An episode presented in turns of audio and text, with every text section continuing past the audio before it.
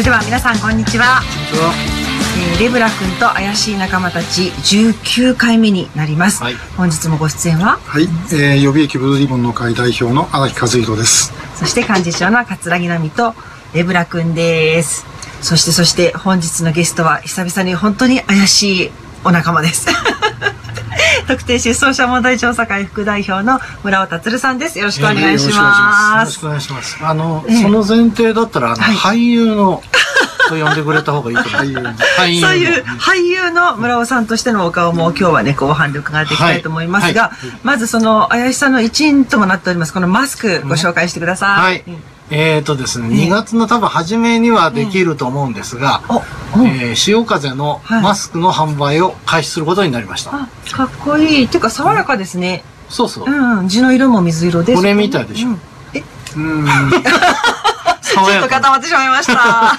あのね、えーと、この水色とうんうんうん白をうん2枚のセットにして、えー、えー、抗菌のはいマスクケース、これまだできてないんだけど、はをつけてセットにして。えー、なんと、2000円。2000円の販売になります。間髪付きです。販売付きです。なるほどね。はい。ぜひとも皆さん、い、や、でもこのご時世にいいですね。ご着用のほどよろしくお願いいたします。私からもよろしくお願いいたします。はいあの、潮風のちゃんと支援になりますからね、これ。そういうことですよね。うんあの、皆さんがつければつけるほど、はい。潮風の力になります。うん支援方法がまた一つ増えるっていうことで、はい皆さんもよろしくおはい、ご願いいたします活用いただければと思います。はい。それで、ここのところずっと、あのー撮っていい？あ、はい。撮っていいですか？はい、どうぞ、はいお取りください。はい。あのね、チーム潮風のシンガーの皆さんに連続でご登場いただいてたんですけれども、その親玉というか、ドン的な存在なのが、この村尾ディレクターでもあるわけですよね。親玉ですか？親玉っていう言葉は似合いますね。そう。ですか？最近のこの北朝鮮向けラジオ放送潮風の近況などは。えーラジオ的に言うとですね、うん冬はとってもあの、聞きにくい状況になるんですよ。うんそれはなんで？それはあの、電離層といって地球の、えー成層圏にうん。電波を反射する層があって、うん。その活動がうん。冬になると太陽の角度が変わるんでうん。弱くなるんですね。そうすると電波が届きにくくなるという状況が起きるんですけど、しっかりと潮風は届いております。なるほどまあ、。それはあの、選ぶ周波数とかね、うんうんそういうものによって変化をするんですよ。どっかの放送と違ってね。まあそうですね。はい。今日も実はね、この収録の直前に荒木さんが収録してたんですよね。そうですね。はい。はい。ちらっとどんな内容を喋ってたんですか？今日はどうですか？今日は。ええ今日はまあ北朝鮮のねええ、党大会のことを中心で、うん。はえまあもうめちゃくちゃなのになんで党大会やるんだっていうそういう話。あなるほど。そちらの方もね、ぜひ皆さんにも聞いていただけたらと思いますが、そうですねはい今日はですね、村尾さんに一番お聞きしたかったのは、うんここにチラシ、ポスターがあるんですけれども、あ俳優ねはい。俳優業。俳優村尾。でも自分の役を演じた俳優って言っていいんですかね？ち ょっとわけわかんない方のために、ちょっとねあの、説明しますと、このめぐみへの誓いの中に、潮風の収録シーンと、うんあと、めぐみさんらしき方がね、うん聞いているなんていうシーンもうんちらっと出てくるんですが、ちらっとじゃない方の収録シーンに、村尾さんが村尾達役で、うん。しかも収録場所もここでうん。出てるんですよね。多田くんがここにいた方が良かったんじゃないかな。そう、荒木さん役は役者さんなんですよ。そうそうただ、ひろきさん？そういう劇団野草会でずっと荒木さん役を演じてきた役者さんなんですけれども、村尾さん役はなぜか本人だという、うん。このギャップが何ともまた言えないんですけれどもね、そもそもどういう経緯でご出演することになったこれんですか？は監督直々にですね、出てしまえという話をいただきました。で、多分ね、僕はこれ自分で出ることに、まあどうかなと思いました、初めはね。あ、そうだったんですね。うん、ただね、ああやってできたものを見てみると、うん。うんあの映画を、この映画をね、はい。ご覧になった方、あるいはこれからご覧になる方は、僕のご存在を知ってる人は、うんうん。あそこからいきなりリアルになるんですよ。あね。うん。あの、朝日とね、北野さんなんかもそう言ってた。もん。あ、そうそうそう。そうそうそう。やっぱね、それまではずーっと、まあ、いわゆるフィクションの世界というようなあ、ーまあ、見方もできるわけですよね。うんうん。まあ、実際はまあ、これ、どうだかわからないわけでね。はい。まあ、衝撃的なあのシーンの後に、えーお母さんが、早紀江さんがあれを収録すると。うん。で、まあ、そこのシーンに僕は出るんですけど、うん。あそこからね、現実なのか、うん。フィクションなのかノンフィクションなのかわからなくなる。なるほどね。それはすごく、まあ遊びという部分もあるし、うん。とても面白い。うん。まああの映画の中に映ってるのを見ると、なんかあの善人みたいに映ってるから さんやたらそれを言うんですよ。ややっぱり演じたと言えないことはない そう、善人です、善人。いい人ですからね。基本的に。基本的にはいい人です。だから、そのまんまの村尾さんとはちょっと違うといういや。一緒です、一緒です。やってることは何も変わらない。あのね、うんこれはね、どう説明したらいいんだかわからないけど、もっと厳しい顔してやると思ってたらしいですよ。うんあー監督はね。あ、収録を。うんほうほう。でも、僕らが、ぼあの、家族の皆さんと接するときは、とっても優しく接しますよ。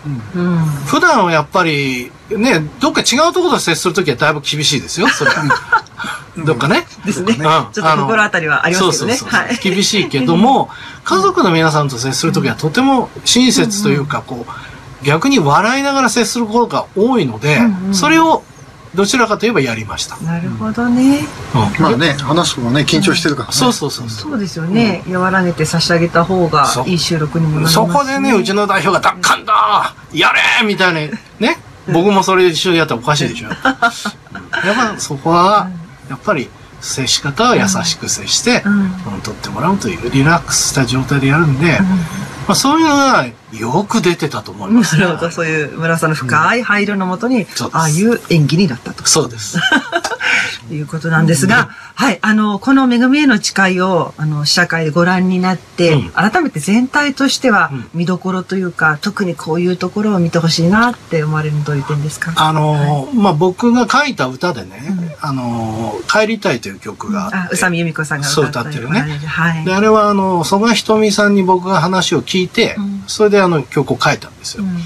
うんで、あの映画を見るときに、もちろんご家族の苦悩はそうなんですけど、向こうで一体どういう目に遭ってるのか、はい。向こうの人がどんなひどい目に遭ってるのか、どういう気持ちでいたのかっていうのを絶対にね、あの、感じられる映画ですよ。うん、なるほどうんね。まあ、これはあくまでも想像でしかないええ部分も多々ありますけど、はい。実際僕はあの、向こうにいた曽我さんから話を聞いて、うんうんで、あの曲を書いたんですけど、うんあの映画を見るとそのギャップがやっぱないんですよね。ああ、なるほどね。だから見方としてもちろんあのご家族の苦悩というところもあるし、まああの中にはその特定失踪者のね、藤田進さんじゃないかと思われる人とかね、はいええ山本美穂さんじゃないかという人も出てくるんだけど、ええそういう人たちが向こうでどんな目に遭ってるのか、はい。それをやっぱ感じていただければいいかなと。なるほど。私もね、そこ強く感じましたね。うんうんちょうど私もここに来る前に産経新聞のコラムの原稿を書いてたんですけど、うんうんこれについて。同じことをうん、やっぱり特に書きました。うんあの、ただのかわいそうだけじゃないんですよね。はい実際に向こうでああいう体験をしている。うんまあ僕は本当曽我さんからそういう話を聞いたんで、余計それがリアルに見えるし、うんみんなあれをリアルに感じてもらっても、何らギャップはないんじゃないかなと。そうですね。それはもう本当、我々よりも、あの、見た人の方がね、はいより感じるみたいなね。ああそうかもしそれまでの情報があんまり接してない分だけ。あ、そうかそうか、そうですよね。お二人は、まあ、一般の日本人からしたら相当な北朝鮮通になっておられますから、それよりも一般人の方がより衝撃的にこんな現実だったんだっていうのを感じられる作品であることは間違いないですね。はい、そういう意味で、ぜひ2月19日以降の公開となります、この恵みへの誓いご覧いただきたいと思います。で、えー最後にもう一度このマスクの宣伝を。はい。はい。えー、2月、えー、初めぐらいには、はい多分できると思います。今、あの、鋭意、えー制作中でございますんで、あの、特定失踪者問題調査会のホームページで、あの、注文できるようにします。はい。ぜひとも。ポスター、ポスター。あ、ポスターね。これは新ポスターできました。はいあ。今度緑っぽいですね。そうですね。はい。の新ポスターもできましたし、ええっ、と、うちのあのパンフレットもね、新しく作り直したんで、はいそれも合わせて、あの、ええ調査会のホームページから注文できますんで、ぜひ、皆さんあっての短波オス潮風でございます。ぜひともご協力、よろしくお願いします。そうそう。はいテレビ慣れしてますね。よろしくお願いしますディレクター。そして役者村本鶴さん。はいはい。本日はご視聴ありがとうございました。はいどうもありがとうございます今後ともよろしくお願いします。皆さん、はいチャンネル登録もよろしくお願いします。はいラジオみんな聞いてくださいはい。ありがとうございました。